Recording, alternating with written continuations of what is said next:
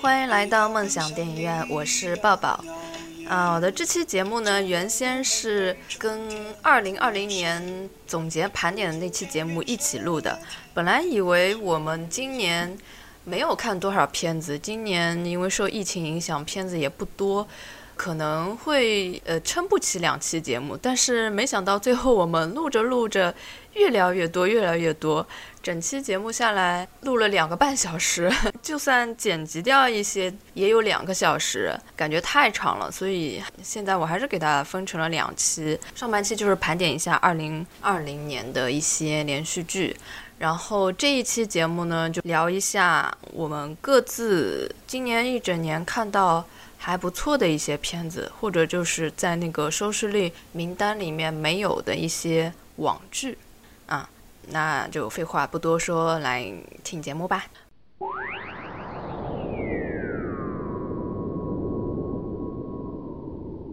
呃，接下来我们聊一下各剧，就算是网剧版的，嗯，或或者是就是个人今年觉得还值得一看的一些片子。不过我们今年看的片子也不多啊，我个人觉得就是我能看坚持看到完结的，我就觉得已经算今年不错的片子了。那我先说吧，嗯，呃，奇魂，今年也是那个属于啪啪打脸的剧吧，就是一开始听到这个什么翻拍日本漫画，然后又加上主演，其实一开始我也不不怎么熟悉嘛，所以我觉得肯定会不怎么地，而且完全没有想过我要去看这样的一部剧。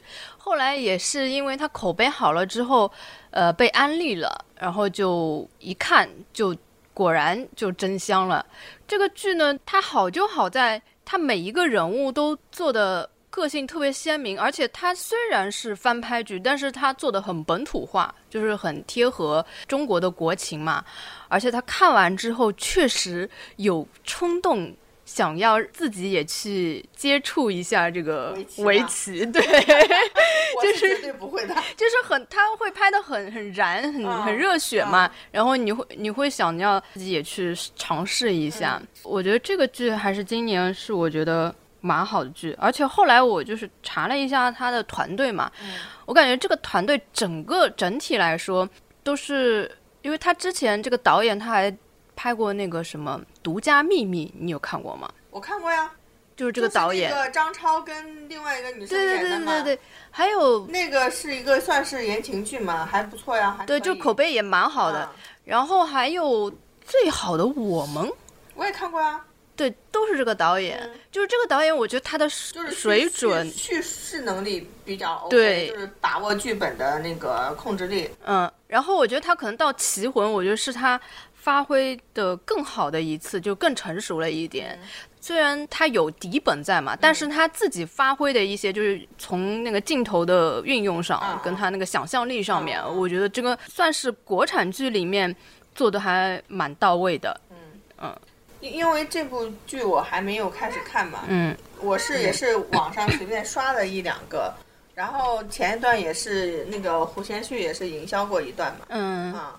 胡先煦就是我刚才讲的，他就是等于是呃，也是自己类似于想定位成演员，呃，不是，就是做做演员这块儿就不走流量挂，但是他他公司呢也是想要把他往流量这边推一推嘛。因为他现在还小嘞。对他小，但是就是他整体的，因为他从他开始上大刚上大学就开始谈恋爱，就爆出来谈恋爱，什么之类的。嗯。其实他从小很，他就很小就是就有这种天赋在，他就是一个天赋型的对对，我他以前有拍过电影，他是从那个刘烨跟林依晨的那部剧里面，他演刘烨的儿子。哦，那我更早，就他之前有一部电影叫，诶，叫什么？也是讲那个吹唢呐的那个叫什么？哦，闪光少女。呃，不是不是，另外一个叫什么？百鸟朝。啊，对，百鸟朝凤。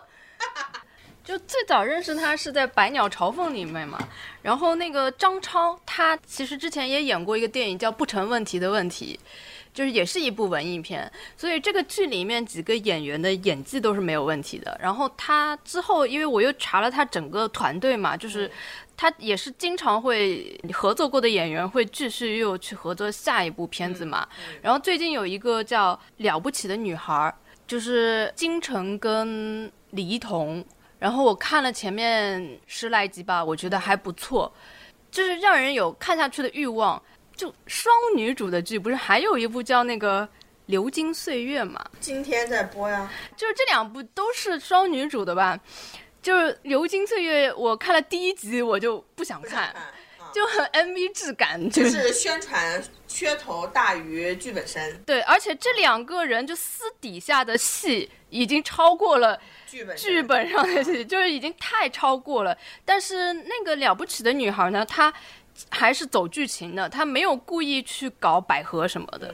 而且这个剧其实她后来我去查，她是翻拍那个《绯闻女孩》，所以他那个底子还蛮扎实的。我觉得他们整个这个就是团队啊，什么这些这些人，虽然现在都在翻拍吧，但是他起码呃每次翻拍都可以把它很好的就是融合到本地本土化，对本土化转换了很好，比较好一点，可看性也蛮强的，就是。我虽然最近很多剧都看个开头就看不下去，但他们团队的剧还是我看了就挺想看下去的那种。嗯，这部反正我应该之后如果是有时间的话，可能会试起来看一看吧，因为我我今年真的是没有心情以及时间看剧。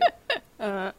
哦，这个剧它里面的背景音乐也很燃，它的背景音乐是买了那个日本动漫的一个版权，就每次当这个音乐噔噔噔噔一响起来，哇，血都燃起来了。就为什么我刚才说，如果我就算我去看这部剧，这部剧本身不错，我也不会去想就是下围棋呢？是因为我小时候被我爹虐过，是关于围棋这个上面，因为我爹是属于一个就是特别喜欢围棋跟象棋的人。那小时候让他在家里面，比如说照顾我们什么干嘛的，就是给你找一些可以玩的什么事情。嗯，他就让你跟着，不是学象棋就是学围棋。然后我我弟就还好，我弟是对于象棋比较感兴趣，但是我就是。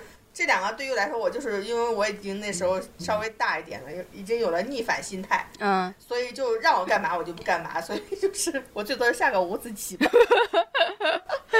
围棋还让我记那些什么气口啊，什么几口。对他好像有很多口诀什么的。对我有一段就是有算是有围棋恐惧症，就是看到那个棋盘还有那个黑白子我就难难过，所以这也是就是说影响我打开这部剧的一个障碍。原先我以为讲围棋的会非常无聊，哎，对我我就是这种感觉嘛，但没想到它其实还是蛮有可看性的。嗯，那反正就是等我什么时候有心情，对，什么时候打开再说吧。嗯，你有没有要讲的？你先讲完你的。行。然后那个鬓边不是海棠红，我就不重复了，之前也讲过。然后隐秘的角落，其实我们也做过节目，就是相比做过吗？我不记得了。隐秘的角落有我们有单独做过的，是分开录的，对啊，干嘛的？就连线录的嘛。啊，对对对，想起来想起来。今年迷雾剧场算是大火嘛？然后算算吧，嗯，今年有点热度的。对，就是他又推出了好几部嘛，有些其实也是扑掉了，但是嗯，这一部。跟另外一部叫《沉默的真相》，这两部还是有点热度的嘛。我就是想说一下，就关于这两部比起来的话呢，我还是更喜欢看《隐秘的角落》。就《沉默的真相》这个剧，我觉得是没有拍好，但是它的原著是真的很好。就我是一个看过原著小说的人，《沉默的真相》是谁演的？白宇哦，还有廖凡哦。原先我也是很期待的，然后我就不会看。因为 演员的关系吗？对，因为我不喜欢廖凡。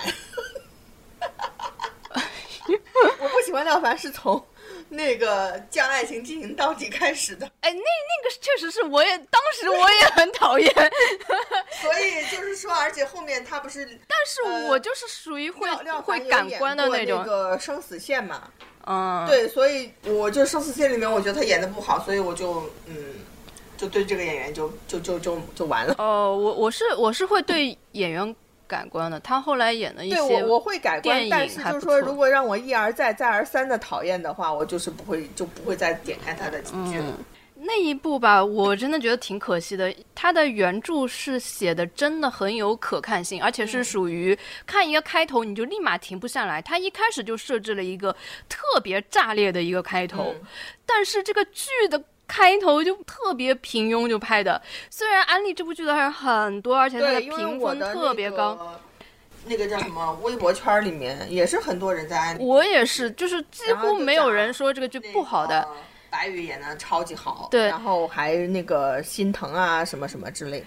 因为这个角色他本身就是真确实挺让人心疼的，但我是觉得他没有拍出，就是他好的点你点。觉得他是因为就是说？呃，没拍好呢，还是因为比如说一些题材敏感啊，什么乱七八糟的限，制？我是觉得这个导演还是比较、就是、手法不行，对，就还是比较稚嫩的。嗯就他很多镜头语言什么的，虽然有些人觉得他镜头语言很好，但是他们说那些镜头语言，我觉得真的都是很基础、很基本的，而且在很多剧里面其实都用过。就同类型的这个迷雾剧场里面的其他很多剧都用过。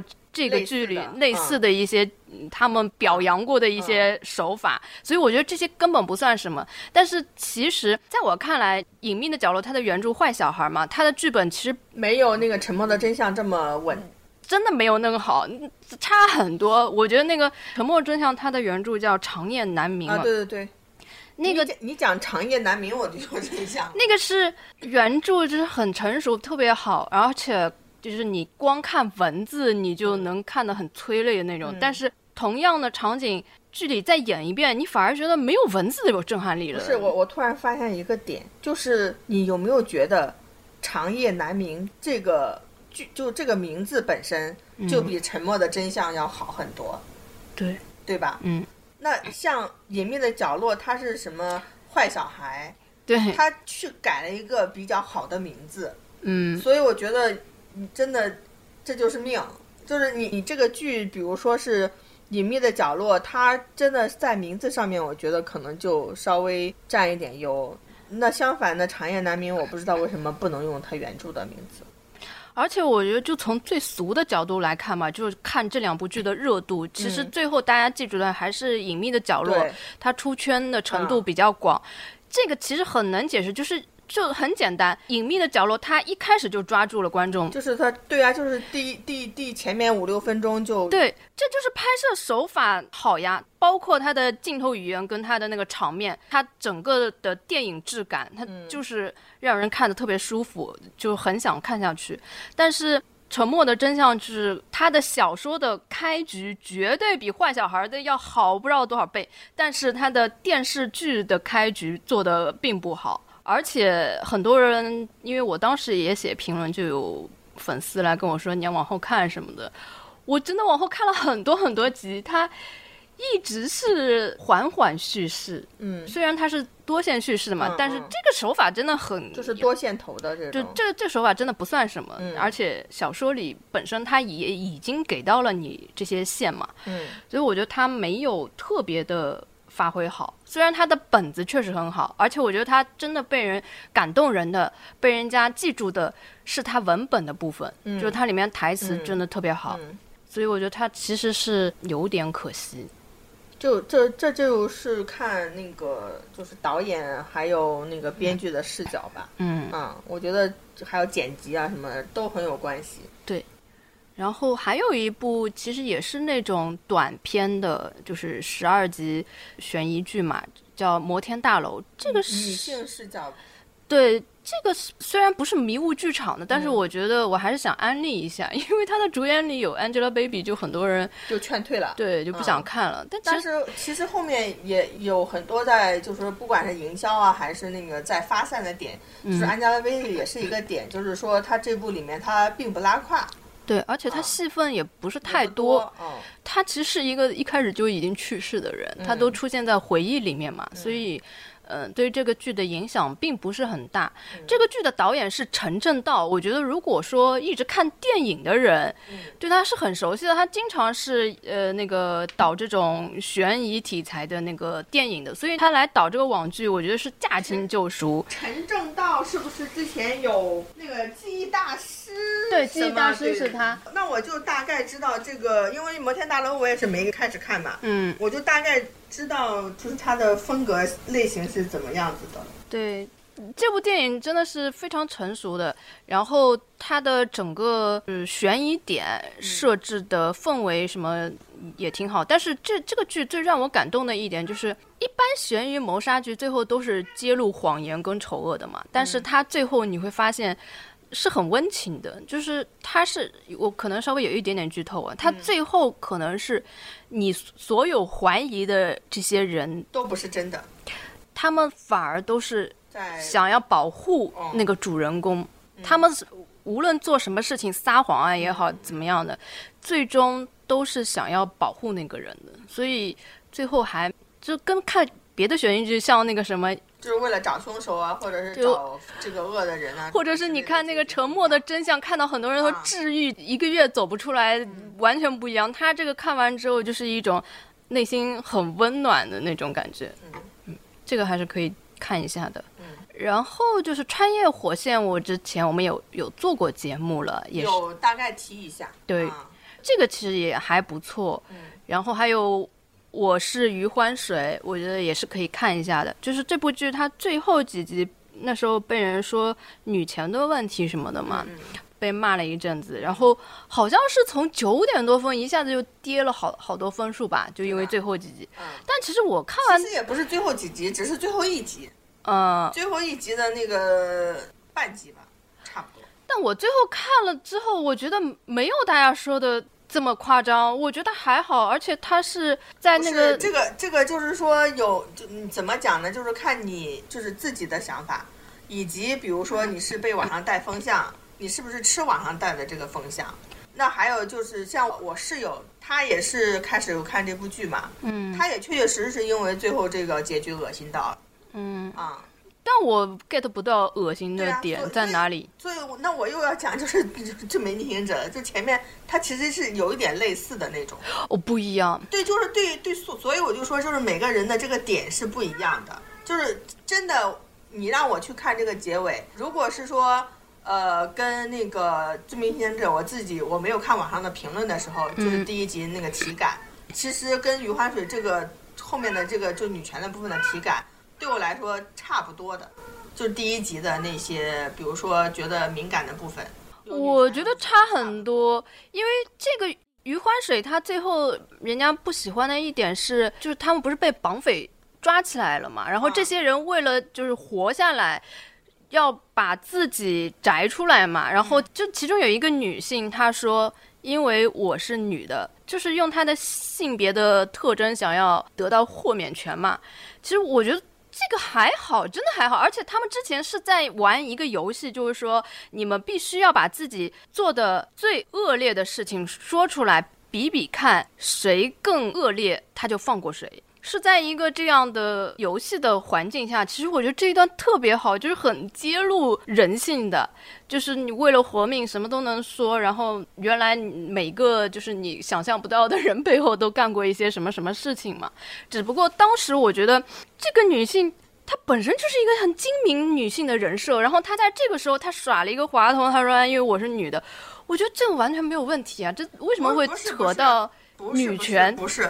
我记得当时是不不是因为这个女的说了什么，是因为那个那两个男的说了什么。你可你可以再倒回去再去看，因为是是我记得当时最争议的点是因为那两个男的说的什么什么什么话，所以才那个网上就是撕的特别厉害。反正我当时是，现在我不记得了，当时肯定知道，就是我当时我也是看，我是觉得没有就是到网上黑的那么夸张，但是就是确确实实跟。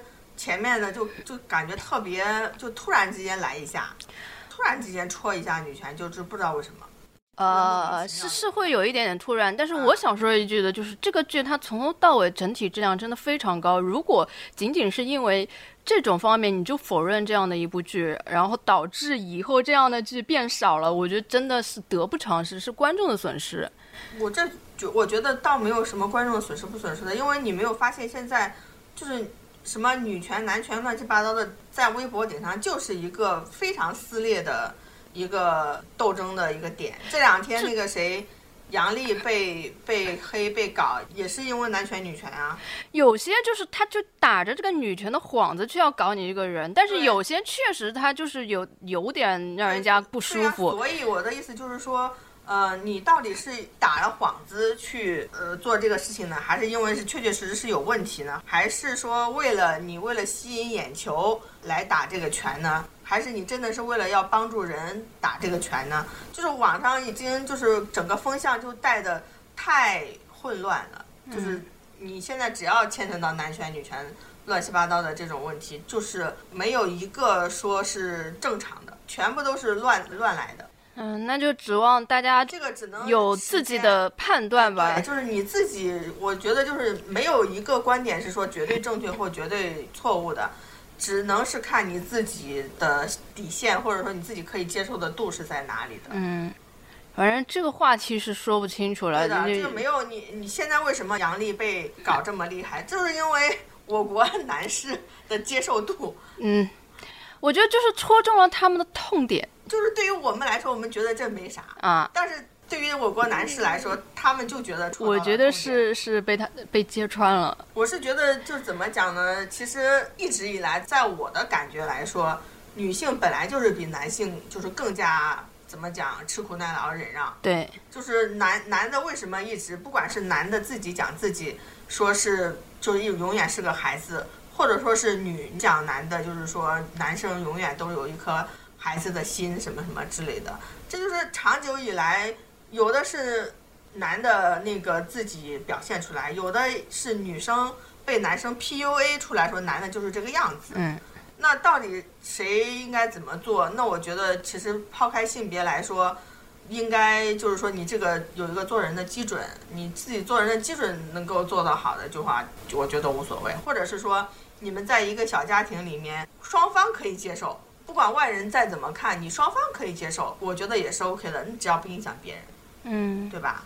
嗯，这个真的是理理不清楚。嗯，好，我基本上就是这这些，今年我看下来觉得还不错的。你有什么要推荐的吗？我我现在我就是在翻，我就脑脑子里面在想，因为呃，我视频平台嘛，视频平台里面，嗯，我现在能够想到的就是。B 站上面《风犬少年的天空》哦，嗯，好看的。这部好像据说也是后半段有点烂尾。对的，对的，对的。前面反正我是看了大概小十集吧，嗯，还可以，蛮好的。嗯，然后也真的拍的比较接地气，算是 B 站风。嗯，然后主演有彭昱畅，还有那个郭成啊什么的那一帮，就是反正。特别适合他们那个年纪的，嗯。嗯，然后也蛮感动的，开开始那那那些部分也这个一开始也看到很多人在安利的，反正是可以看的。我觉得 B 站反正现在也是雄心勃勃的，对对对，自自制剧，又是做剧的，还有跨年晚会，跨年晚会其实真的不错，去年就做的很好，今年的不是马上明天大战就要来了吗？对的，反正他肯定是会。是会在他的那个受众领域里面撕一片天。嗯，对的。嗯，然后另外呢，我看的反正肯定就是肖战突然之间播的那部男二，男二还是男三？狼殿下狼殿下，这个你也是你推荐吗？我推荐啊，好吧。因为这部这部戏我真的是期待了两三年，因为。我是从他不红的时候我就知道他有接这个角色，嗯，然后当时是因为制作班底是台湾班底嘛，啊对，陈陈玉珊，因为我一直以来觉得台湾制作就是制作人里面，嗯，有两个人就是做电影做剧还可以的，一个是就两个都是女的，一个陈玉珊，一个就是老柴，哦，老柴很很长时间不发力了嘛。那陈玉珊，反正从他的历史战绩上面来说，他是有怎么讲，呃，固定的受众，以及就是说他的那一套是很在前些年是非常就是有市场接受度的，就是比如说什么呃那些年我们追的女孩啦，对，什么我的少女时代啦，但他近近几年的电影也扑了，他不是翻拍了一部那个就是凌云演的那个，你说那个。翻拍《恶作剧之吻》，之吻对呀，呃，就就拍了很很不行。对我讲的就是他就是台湾那种他原创的剧本的那些，嗯就还可以。比如说我的少女时代，或者说是那个那些年追的女孩，那些追的女孩也是台湾作家的那个作品。九把刀的吗？对的，就是说他之前的这种就是肯定有他自己的一波受众，还有他做的那个电视剧也有几部，也还是可以的。还有当时《狼殿下》他这个原来他的那个剧本，他的设置是王大陆演的这个角色不是一个狼人嘛？他确确实实是由就是是个狼，就是会变身成为人的。啊？对，什么意思啊？啊，他他是一个狼人，他是个狼吗？对，他是个狼变成的人。什么？这是是？他不是？这是玄幻题材吗？对他原来的那个设置里面是这个，但是因为为什么呃呃呃哦，你你你说你说这个里面改了是吧？不是，就是他这个是没有原著小说的，是原创剧本。我知道啊，他是本来就是王王大陆这个角色呢，就是一个狼人的这个角色，就是他当时那个陈玉珊就是来传这部剧，他整个一个剧本的那个发起点呢，就是在。三四四年还是五年之前，不是那一段，那个呃，美国不是有个呃《暮光之城》嘛？嗯。暮光之城里面不是有什么吸血鬼啊、狼人呐，什么乱七八糟的，这种的很红嘛。然后当时他的发起点就是是以狼人来做这个视角切入的，嗯，然后做的这个剧本，然后他的那个背景当时是设在了应该是明朝的一个类似于这种的一个剧本，呃。时代情境，所以他本身是是狼族。对，然后 但但是因为呃现在就中间审查越来越严，然后就把这个角色 就是狼就是狼变人的这种全部都给咔咔咔删删掉，中间已经就是说呃拿去审了无数次，所以他自己才说那个他都没有想到说还能上。我还期待是因为什么？是当时那个他的这个就是肖战的这个设定，是一个赏金猎人。嗯。然后我是蛮喜欢这个设定的，然后整个它当时而且是实景拍摄，就是在什么香格里拉呀这种地方实景拍摄，整个场景干嘛哦就做的还不错。还有一个点是因为我当时喜欢它的那个插曲。也不叫就那个英文的那首吗？他现在叫它那现在是说它是叫那个推广曲。我一直觉得那首歌会是一首韩文歌，因为就感觉就有点不是吧？在预告片里就是一个英文歌呀。对，但是但是它都是一段一小段，因为英文歌会跟韩文歌掺一掺嘛，就是英文歌或者是跟中文歌这样掺一掺，就英文的台词这样子会掺一掺。就当时我就觉得这首歌有点偏韩，因为我不是也追韩星嘛。所以我就觉得有点偏韩，我就觉得，为什么一个古装剧 会有一个这样的主题曲？对啊，啊，所以就是一直，而且这个真的是当时配着那个呃香格里拉那些景啊，然后一些镜头啊，真的是觉得蛮吸引我的。但是这个剧就一直不播，就是因为开始是因为题材的原因，然后后面呢，就是又因为了今年那个肖战那个事情，中间也有耽误。因为在这个之前，《狼来了》真的是喊了三年了。中间，因为我内部认识的一些朋友也有中间有发过一两次说真的要上的，但是到最后还是没上。所以当那天十一月十九号吆喝，我朋友又跟我说说今天《狼》要上，然后说可能是全集上线，我就不相信。我连我连呵呵，我以前可能还会回应他一下，我那天是连。呵呵，我都没呵呵，我就当没看见。然后我们那个群里面的其他人，就是还有时候还会就是回他一两句，说真的吗？怎么怎么地？我就是完全就当这个事情不存在。嗯。结果真的是等到了下午大概五六点吧，其他那个频道新闻也都开始在发散，然后腾讯、爱奇艺跟优酷三个网嘛都在那边上线嘛，嗯都出消息了，然后才知道哦，狼真的这次回来了。因为之前他有看预，就他有看那个内部审片的时候，他有看嘛。他跟我说，肖战要到十几集之后才出来，然后所以等到上线了之后，我也就是从十几集之后，就他的部分才开始看的。那你这还有什么值得推荐的？你就是为了看他人？对呀，我就看他人。但是就是说，跟我之前我没有被打脸呀，就他的那个部分，我觉得是我看下来，我觉得是满意的呀。就是整体的那个表现，还有，因为这个是他三年之前他刚，我能说你这是刚入行的粉丝滤镜吗？你可以说，但是你你如果是看的话，你可以来说我是很粉丝滤镜。但是你如果没看的话，你就直接来就说我是一个粉丝滤镜，是不是有点不公平呢？我虽然没看，但是我也听了很多解说。你听解说跟你自己去看是不一样的，请你自己去看一下好吗？因为我其周围其他也有不是粉丝的人，然后他这部剧他们我是只看了肖战，比如说他的部分我是全部看完。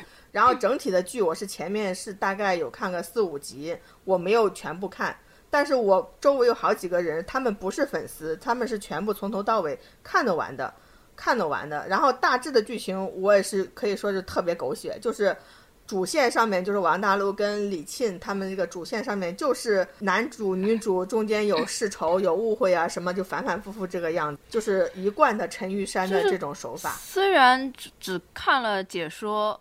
你不知道全貌，但是解说他会把剧里面的 bug、逻辑不对的点，他都会说出来的。对呀，他每解说一部片子，他都是一视同仁的嘛。那你从别的片子里，你可以从解说看出他好坏，这部就看不出好坏了吗？也是会有的呀，但是你你你不能，就说嗯，就是怎么讲呢？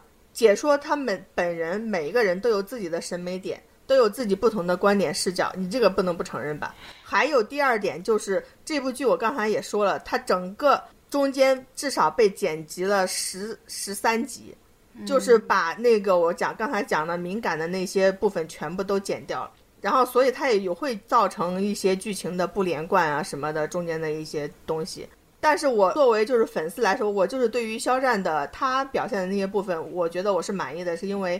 这部剧是他作为当演员来说正正经经的第一个正式的角色，在这个角色之前，他都是一些打擦边球，就是比如说客串一个《捉妖记》里面跳舞的小妖呀，然后或者说是那个哇唧唧哇他们出的那种什么，呃，那个叫什么来着，《超新星学院》啊，就是这种剧，就是这种特别儿戏的这种。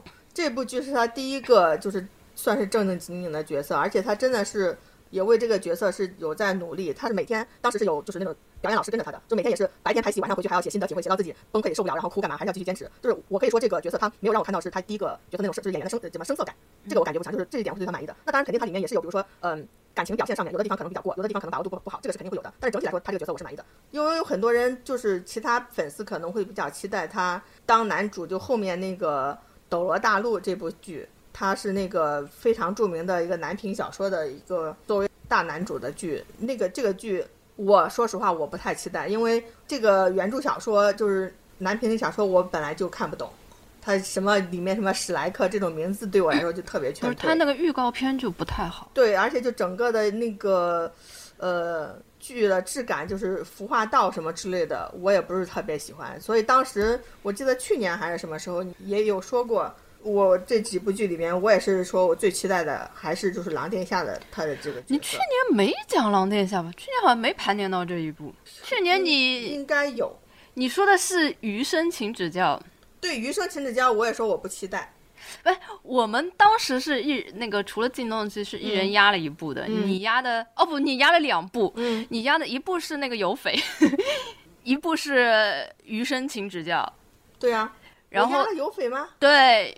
你当时是王一博跟肖战一人压了一部，对呀，因为有匪是有赵丽颖在，但是我当时我应该也说了，但是他这个服化道很烂，我不记得了，反正我当时我肯定是有吐槽他服化道的，因为 因为他那个服化道没有，当时根本没有预告片出来呀，你。有剧照出来的那时候，我当时赵丽颖还撕了剧组，对这件事我我说的，我说呃就是改编。很大，所以我对这个剧是挺担心的。我觉得可能会魔改嘛。对啊，当时我就是我还我就是说吐槽，我说他那个感觉服装什么道具什么都不行。反正这个剧哦，就是从它的预告片一出来就觉得哦匪夷所思，就是你本来觉得它不会太好，但是没想到这么不好，因为起码这两个人还是流量明星。你说那个有匪吗？对对对，我就觉得他。不至于搞得这么就是像很贫穷的样子，就是是一个大制作的片子。就是我是后来是看了他预告片之后，我就一百个问号，就是他钱花到哪里去了？是呀，而且流量明星不会有这种待遇吧？就是这么感觉特别敷衍，整个剧无论从哪个角度，他的那个他的那个导演是以前那个《楚乔传》的导演嘛。然后《楚乔传》当时我已经觉得《楚乔传》的那个服化不不可以了，但是这部简直就是开玩笑，就是那个那个叫什么七八十年代港剧 TVB 的那种感觉人家还比他好呢，而且打戏也是，哎呀，简直一言难尽，就各种的。我就没点开，就是因为真的太劝退我了，整个那个剧的打光啊什么的，就是怪怪的，就特别怪。而且我觉得赵丽颖的演技退步了好多呀。赵丽颖不知道是不是因为毕竟生了孩子，可能但我觉得她，我觉得她是从《楚乔传》就开始退步了，就是固定到这个型上面了。对嗯。那个时候就觉得有点那个，然然后他后面的他中间不是私就是私剧组嘛，中间不是停 停工了几天嘛？嗯，那也可能她自己也觉得不怎么好。对的，肯定是也是跟剧本的，就是说剧组的剧本的锅比较比较大而已。就是反正还是你真的是选剧还是需要他像他这种现在应该是应该有自己的主动权了。嗯，就越来越有自己主动权的话，那可能还是你要长线发展的话，还是选剧上面真的要慎重。哦，我现在对赵丽颖，因为以前是属于那种啊，他拍的剧我都会看一眼的。现在自从经历了这几部剧之后，我对他已经信任度基本上降到零点了。就以他后但是他一贯以来其实也都差不多，就是这个样子，我没有觉得特别大起伏。就虽然有匪我没看，但是就前面不是那个知否嘛，对啊，知否我也当时我们也说嘛，嗯她就是大体还可以，就是就是但是。但是那个你仔细看的话，就还是差一口气嘛。但是知否我是把锅塞给了那个 张开宙嘛，反正我就觉得从《楚乔传》开始，嗯它就不太好，然后《知否》只能说呃完成的及格而已。然后这一部知又否真的就是凭着那个剧本跟编剧还行，真的可以撑一撑。但是整个剧的质感，我知否也是被张开之后劝劝退嘛，也是没怎么看，但是真的是看不下去。嗯，就反正我是觉得，对于我来说，狼殿下是合，就是他这个角色来说是合格，而且里面就是他的这个剧情线的部分，就是演他跟他爹呀，就是另外一个国的国王之间的这个故事啊之类的，我觉得那块儿也都拍的都蛮好的，而且也真的是安利了我香格里拉这个地方，香格里拉，你居然是因为这个？因为我之前。就是知道香格里拉，也知道一些景，但是没有说那么具象，因为他这个拍的香格里拉是在冬天，我的天哪，偶像的力量真的是不一样。香格里拉都火了，对，但是你中国那么多美的地方，对吧？你让我去选香格里拉，我也可能会去，呃，我也我也可能想去这个地方旅行。但是我对于这个地方具象性的东西，我就真的是看这部剧，他在那个香格里拉那些实景的那些风景才看得到的，就是才感受得到那个大概是一个什么样子，跟我想象中的香格里拉不一样。因为我以前就是看到的都是偏夏季的香格里拉，它这里我就面大部分是冬天，冬季的。我就是冬天去的香格里拉。因为我对于这个名字来说，我就觉得这个地方应该就是属于夏季的，呃，没有，它嗯冬天有冬天的景色。对啊，所以所以以前你比如说让我冬天去香格里拉，我可能不会考虑，但是看了这部剧之后，可能比如说就不限制于在什么夏季啊，可能冬季你让我去，我可能也愿意，因为我是一个非常怕冷的地方的人，我就怕那个地方太冷，我受不了。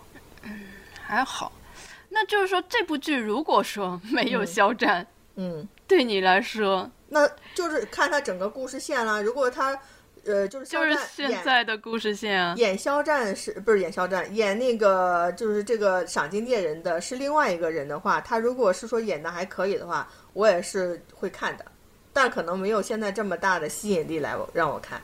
是啊，嗯所以其实还是个讽刺向的电视剧。嗯，但是因为他去拍这部的时候，他一点都不红啊。你他他这部是第一，就是说第一个正式的演员类的角色。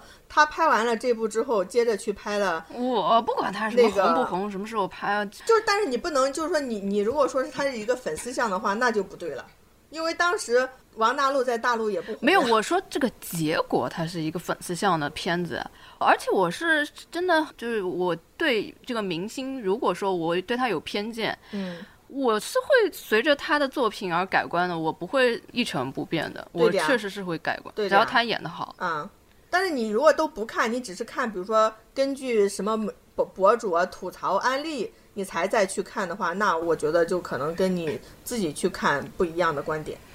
好吧，那《狼殿下》是你今年你觉得还不错的，对的，至少就是他的这部，我是就这整部剧，我也是还可以看得下去的。嗯，那还有别的吗？就这两部呀，就这两部因。为我今年真的是因为那个什么的原因，我就没怎么看剧，而且就是副业乱七八糟的，私活太忙了。那我们去年压的你，你算啪啪打脸了吧？完全没有压中啊！不是他不播关我屁事呀，他不播有匪呢？什么？有匪？有匪，你倒回去再听听，再说我打脸好吗？你有匪，你绝对是压了我对我不知道我到底压的是他会大爆还是怎么大爆。什么？呃，因为我们当时是那个靳东的两部嘛，然后又各选了，嗯除了靳东以外的两部。你说嗯你、你那一年就是喜欢了这个《陈情令》的两位嘛？嗯，你就一一个压了是余生，然后还有一个压的就是有匪。我要倒回去再听一下，我再知道。我听过呀，然后我压的是锦衣之下，我觉得我压对了。我也没觉得你压对啊，他也没有特别爆呀，他没有特别爆他，但是它小爆，淹没在今年的众多剧里面啊。并不是吧？你是不是你去选择性的忽略了吗你去你去看那个今年有应该也是有一个，它《锦衣之下》也是网剧对吧？对，你可以去看一个整个一个网剧的一个呃热度曲线什么之类的，它也就是在那一段。我这里插播一段，因为我们在录的这一段是正好聊到了收视率，然后当时聊天的时候一下子也背不出什么收视率，所以当时只能凭印象说的数据都不是太准确，所以我现在在上传之前，我又去查了一下那个收视率播放表。就是我之前在节目中印象中，它有一个是网剧播放指数，那个表是我之前看到过的，是今年一到十一月份排名第一的，《锦衣之下》是播放指数九十二点六七。然后它那个表格是把上新剧跟嗯、网剧分开来的，所以它是在网剧里面是播放第一名。然后在我上传这个节目之前，就是前几天我又查到了一个新的收视率播放表，这个是二零二零年连续剧有效播放霸屏榜。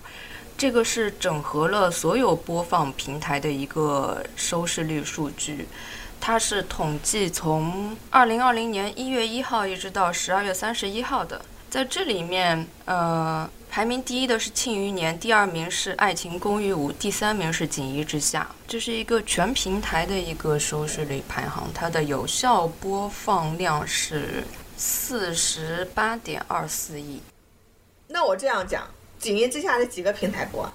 两个，呃对呀、它不是独播，所以就更难得了。对呀、所以我的意思是说，如果是它还是两个平台播，还是这个热度的话，那我就觉得还可以，还就是一般。你是真的没有看网上的各种盘点吗？他一向的表现，他都是处在很前面，就是第一、第二的那种位置，就是他的热度。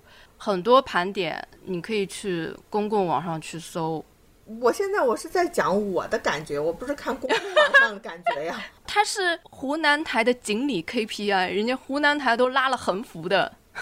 等会儿你说他是上了台吗？他们当时是去扫楼，就整个湖南台就在欢迎他们的时候就拉了一个横幅。不是，我的意思是说，你是说他是电视台播了吗？电视台现在也上新了，但当时它是一个是爱奇艺的平台，还有一个就是湖南 TV 你是说芒果 TV 吧？啊，对，芒果 TV，对呀、就是这两个，就是这两，个平台，就这两个平台，啊、对呀、所以我就是这两个平台的时候，我是我是连着追的，嗯，但是我就没有追下去。我我就说我是大概追到了那个谭松韵跟他在一起去办案，开始吵架，这个时候我就没有再往后看了，因为被被什么劝退了，我就好像有点抠图还是什么，我忘了。就反正就停在那边，我就不想再往后看了。嗯，我现在就觉得，真的每一个粉圈的人，他都只能看到他自己周围一圈的世界。那是因为你的时间就是这么多。你如果是太 focus 是在你的自己家里面的这些乱七八糟的事情都不够你吃瓜吃完的话，你更加没有时间去吃圈外的瓜。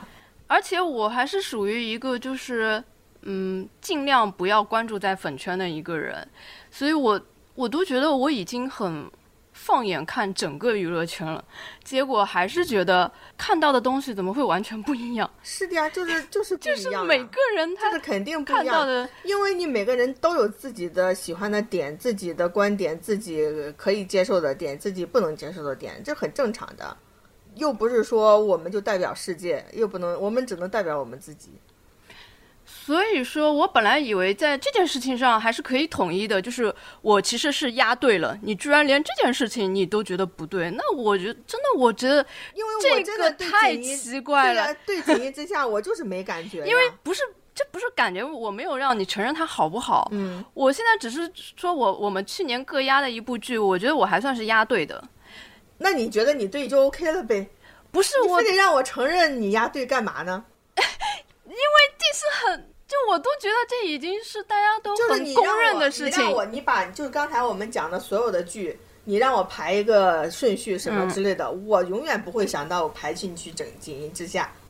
不是说我们去排这个，就是你现在直接微博上你去看看，嗯，它都是排在前十里面的。我不看这些呀，我就现在说你让我觉得你是在问我，你觉得它爆不爆，对不对？我是没觉得它爆呀。好吧，那你觉得有匪扑了吗？有匪，我觉得他是扑了呀。嗯，对，如果是说我去年我压他爆的话，那我就是打脸呀，这没有什么可说的呀。但是我去年我肯定有吐槽过他的那个孵化道不行，好像是没有。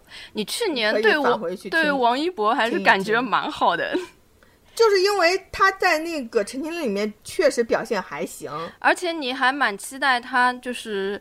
有大段台词会不会跟那个角色有什么很大的反差？我感觉你还是蛮期待的。对呀，但是谁知道他是一个配音呢？呃，你现在又甩锅给配音？不是，我的意思是说，当时他的角色设定是说他是一个话痨型的人设，对吧？他原剧的那不是原剧原小说，他这个人物也是一个非常吸睛的点的。嗯，他这个就是本原原剧小说也是非常不错的配置的，但是所以我就期待他大大段台词的表现呀。那谁知道现在是个配音，而且整个的剧的质感又不好呢？大段台词的配音也是大段台词啊，他也是要演的呀。对呀，所以所以没差呀。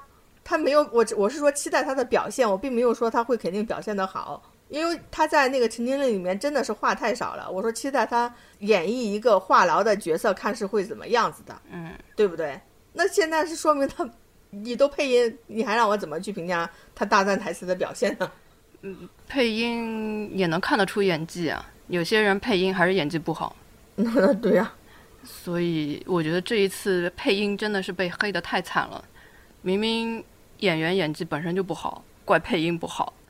哦，配音我也要吐槽一点，就是我是觉得那个《狼殿下》里面配那个肖战这个角色的，他这个配音演员真的是很好的一个配音演员。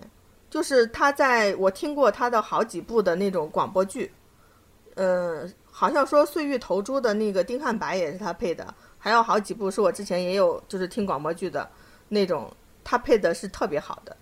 但是就是这个剧里面，我就觉得他有的部分跟这个角色不太贴，就有时候我会觉得怪怪。但是有的粉丝就会说就特别好。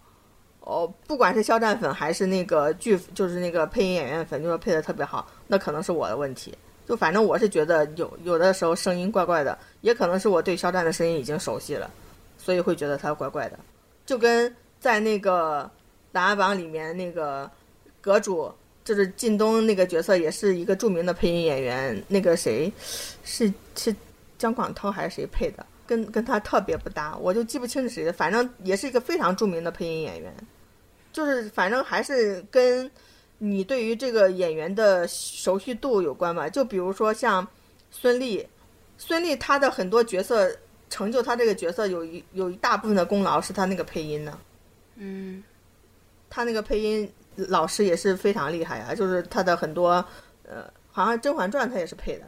但其实他那个配音跟他原音是很像的。对，所以说就是就你关键就是有时候就是看得看这两边是不是有 match，会不会贴。嗯嗯，但是像在国外，呃，你说什么呃，你这个剧不是你这个演员的原声，你又另外找一个人配音，在国外很多地方是没有办法接受的，就觉得很奇怪，为什么还需要一个配音呢？又不是外文片。嗯，没办法，现在但便宜啊。但是国内现在慢慢的也也有，就是说在强调，比如说演员要自己的但是声形演表要全部自己合一啊。但是我真的很不喜欢原先的台词很不好的人，就是不肯配音，这个会毁掉一整部剧。那倒也不至于吧，剧方也不会也不会让他讲吧。你看《长安十二时辰》，这个易烊千玺他就非要用自己的原声，导致我台词听都听不清。那是因为其他都是原声吗？对，那对呀、对，就是我就是说这种剧就是他没办法，因因为是这个样子。如果其他人全部都是原声，他的是配音的话，他整个就是就会断掉，就是这种我更宁惨。我宁愿他配一配，要不然的话我真的听不清他在讲什你么。你让他配一配，就是那个结果，就是说更加割裂。有些哎呀，这种例子很多，像比如但是易烊千玺现在有进步啊，现在是有进步啊，嗯但当时差点令我没有看下去《长安十二时辰》，我长安十二时辰，我之前就是因为吐槽过嘛？就是他的是他的那个那时候演技不成熟，你演技不成熟，跟你就怎么讲，你的声音没有达到，也是一定也是一一个因素呀，也是你演技的一部分呀。就是这个声音，我差点就没有看下去。还有很多这个例子太多了，像李现啊，嗯、邓伦啊这些，他们邓伦是不是也是感觉讲话像含着东西？对这种呢，他们就是说，嗯，可能觉得自己演技还不错的人，或者是想要赢得演技口碑的人，他就不愿意用配音，但其实就导致我没法看下去那个剧。但是也有人是怎么讲呢？就是不愿意用原声，就是要用配音。啊，那肯定也有的呀。就是说，你你自己台词能讲得好，你就你就自己讲；你讲不好就不要勉强。那他可能是想进步呢。你比如说我这部我自己嗯搞不来，你永远不要让我用原声的话，我就永远进步不了。那你就私下去练习啊，不要拿我们当那个练习生呀。你就不要看的好了。那就有些片子还不错呀。哎呀，那我们这期节目先就聊到这儿，嗯，嗯，然后下一期看看展望一下下一年会有什么剧吧。好的。嗯嗯，好，那今天就这样，拜拜。